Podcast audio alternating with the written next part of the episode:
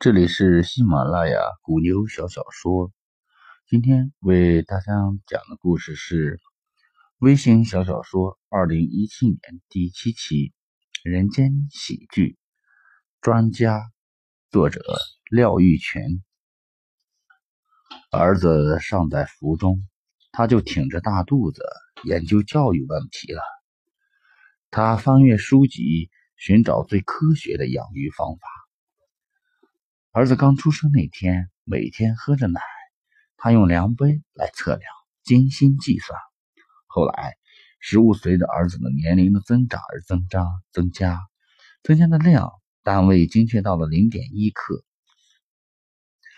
他像是记录实验数据一样，把育儿的点滴记录在案，天天如此，矢志不移。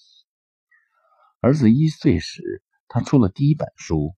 隶属育儿的艰辛与收获，书把他捧红了，他收获了专家的美称。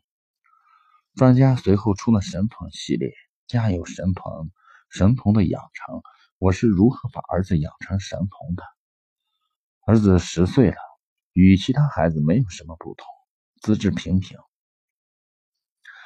专家开始研究中等生课题，出了中等生系列专著。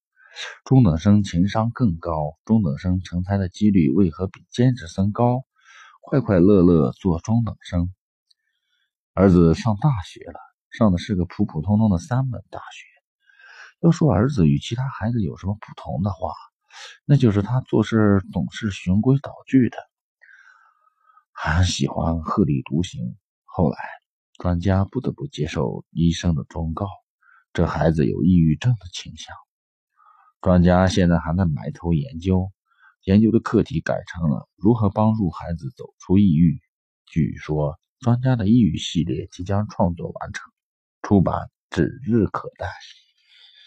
原版幽默文摘，二零一七年第二期，河南李金峰推荐。